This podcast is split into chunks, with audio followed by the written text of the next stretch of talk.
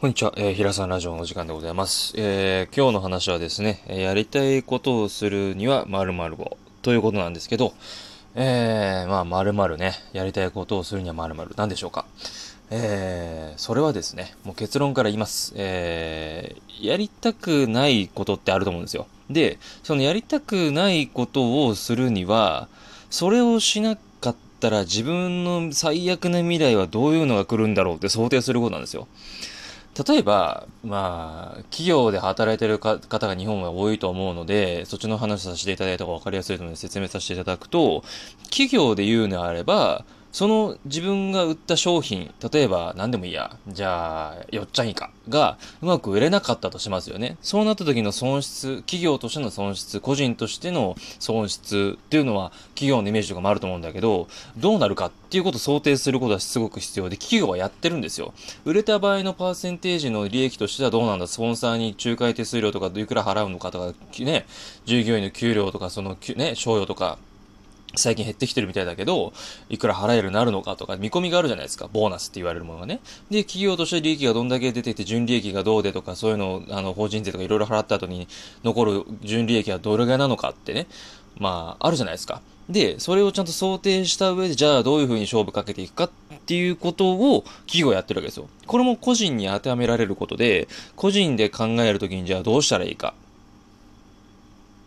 例えば就職活動。ね。スーツ着てくっそ暑いじゃないですか、今。夏だし。で、どうするかって。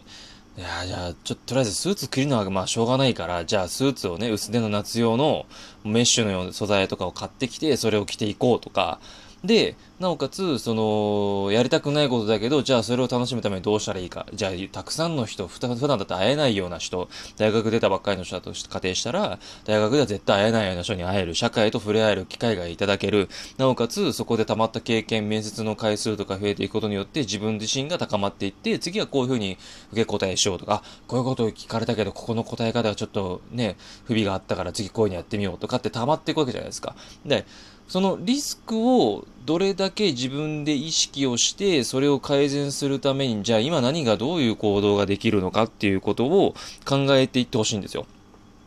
で、そのリスクをイメージして、今それを回避するために行動をするっていうのがすごく大事で、その本当に嫌なこと、本当に好きなこと。で、前者はそれを、まあ、そうならないために行動をとる。で、後者の本当に好きなことっていう関しては、勝手にやるんですよ。それ自体が好きでしょうがないからやるってことなんですけど、俺が今話してる話っていうのは、本当に嫌いなことをするためにどうしたらいいかなんですよ。そのためには、それを嫌いだけど、その先に自分がやりたいことがある。本当はあるんだけど、できない、やりたくないって思うことに対して、じゃあ、その今ある目の前の嫌だなとか、例えばさ、なんだろう、まあ、ジム行ってる人とかだったら、こう暑いじゃないですか。行きたくねえな、こんな暑い中汗だくで行って、しかも汗だくになってシャワー浴びて帰ってくるまた汗だくか、みたいな思うじゃないですか。でも、行ったことによって、筋トレすることによって、テストステロンが男性だったら出て、もう、すごく幸せ物質が出て、また俺筋トレでムキムキになったぜ、つって、今日も一日積み上げられたぜ、みたいな。今日は、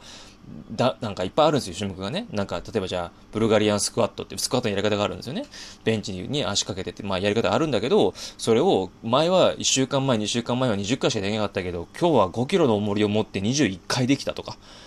なるわけですよ。だからその、自分がやりたくないことをやった先に何が得られるかも大事だけど、私の話は今とりあえず言ってるのは、その、最低限、その、やらないと、最悪なことをリスクヘッジしないと、そこもいけなくなっちゃうんですよ。得られることも考えられなくなるので、まずは最低限やりたくないことをどうするかって考えて、それをやらなければどうなるのかっていうことを考えていただいて、で、じゃあ、このやりたくないことをやるために、じゃあ何が必要なのか。っていうことですよね。行動だったら。そのスーツの話だったらスーツを着る。で、まあさっき、今のね、水先の話のジムの話で言えば、じゃあ、ジム行くために、じゃあ、タンクトップで行こうとか、短パンで楽な格好で行って、で、ボディシートとかシーツとかいっぱいあるじゃん、今。あの、コンビニとかもね、氷結みたいな、すっごいスースーするやつを塗って、気分を上げて、で、なんか小型の扇風機とかあるじゃないですか。ああいうの持ってって、とりあえず行くまで快適に車の中で運転して、行くでもいいし、友達の車、ちょっとごめん、今日ジム来てんだけど暑すぎてさ、とか36度もあるからさ、つって、とりあえずジム行くまで汗かきたくねえから、つって、とりあえず乗せてとかでもいいから、とりあえずそこに行くために工夫をしてやってみて、どうかっていうことが大事であって、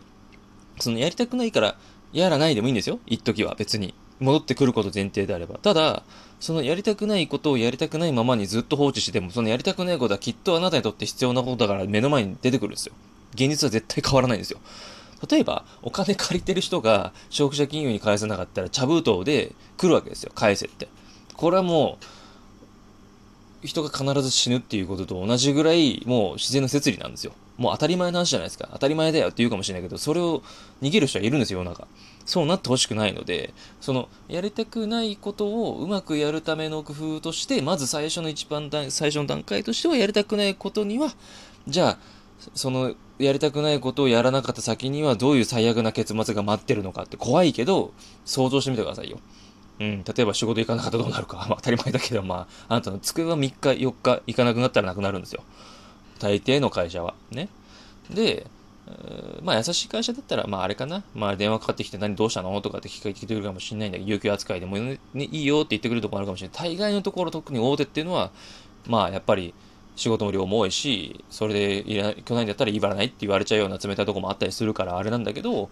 要は、まず先にネガティブで考えるのをお勧めするんです。ポジティブに考えちゃうと、じゃあ今やんなくてもいいやって思考になっちゃうんですよ。まあ先にこれが来る、なんか先に例えば、なんだろうな、うん、自分の欲しいもの手に入るからまあいいや、みたいになっちゃってなーなーなっちゃうんですけど、そこでしんどいですよ。俺もやったんだけど、ついさっきやったんだけど、想定してみて、じゃあ、どうせやるんだったら、なんかないかな、楽しみにできることないかなって考える癖をつけて、じゃあやる。しんどいけどやる。やってみたら意外とそうでもねえってことのが多いと思うんで、そこにチャレンジしてほしいんですよ。うん。ほら、俺もさっきあったんで、それについてちょっとお話できればなと思ってお話しさせていただきました。まあ、企業の話が一番わかりやすいかな。うん。企業でそのね、うまくいかなかったら、損失がどれだけ出て、で、お客さんに、とかね、その、まあ、小売店さんとかに目かける話、さっきの幼稚園の話だけどね、とかなるから、じゃあ、そのリスクをどうやって取っていくか、どうやってリスクヘッジをしていくか、その、リカバリーポイントみたいなどこで妥協点が出るかとかって、いろいろ考えておくわけですよ。それも個人で、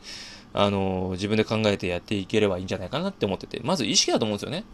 それをしなければどうなるっていう、その点と点をちゃんと線で結んでいって、じゃあ、これをやることによって、じゃあ、よく、くなるために、じゃあどういうふうにしたらいいんだろう？少しでも楽しくやるためにどうしたらいいんだろう？って考えると、そのネガティブなものだったのがポジティブに変わるわけですよ。ネガティブネガティブで最初考えてるものが、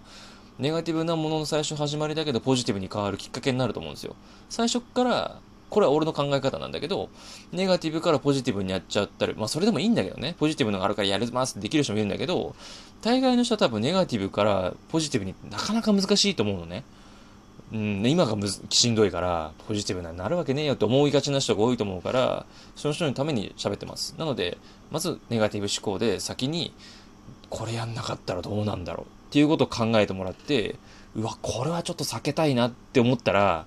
テコの原理ってあるんですよ。それちょっと投資の話でレバレッジって言うんだけど、テコを大きくガーンって取ると、じゃあ今こっちやった方が楽だなっていう風に人って思考が変わるので、うん、ビジネスの話はちょっとずれちゃうんだけどね。あくまで思考の話なんだけど、そこでテコを入れてあげて、あ、じゃあ今のこれって先の最低な状況か比べたらまだマシだなって、じゃあこれやっちゃった方がいいじゃんみたいな。うん。最悪ね、その今手元にある嫌なことも別に、あれですよ、楽しくできなくてもいいの。とりあえずやればいいの。いやいやでもいいから。とりあえず嫌々でもいいからやってみて、ちょっとでも行動したら、物が変わっていくから、それでまたうまくいかなかったらその時考えりゃいいだけで、とりあえず、今目の前にあるその嫌な、例えばね、まあ、自分の方だったら書類とかやりたくないじゃん。なんで従業員のそのせなあかんね給料もらってとか思う時もあると思うんだけど、でもそれやることによって、周りの人に感謝されて、いや、何々さんにやってもらってありがとう、いつもって言ってもらえるその感謝の言葉だったりとか、何かしらあると思うのね、アクションが。だから、それ、先に進むためにはそれやらなきゃいけないんだったらやるべきなんですよ。うん。精神疾患とか持ってたりとか、体にね、なんか負担があったりとか、糖尿病の方とかだったらわかるよ。しんどいから休みま、ちょっと逃げますっていうのは大事な投票は必要だけど、健康状態で、ね、心も体も元気な状態で逃げて戻る気もないのはやめた方がいいと思う。絶対同じようなものであったりとか、また違うもので問題が出てきちゃうので、そうすると、自分自身のそのなんか、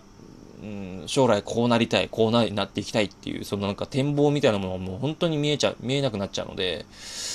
それはちょっと理想じゃないよねっていうので、その嫌なことの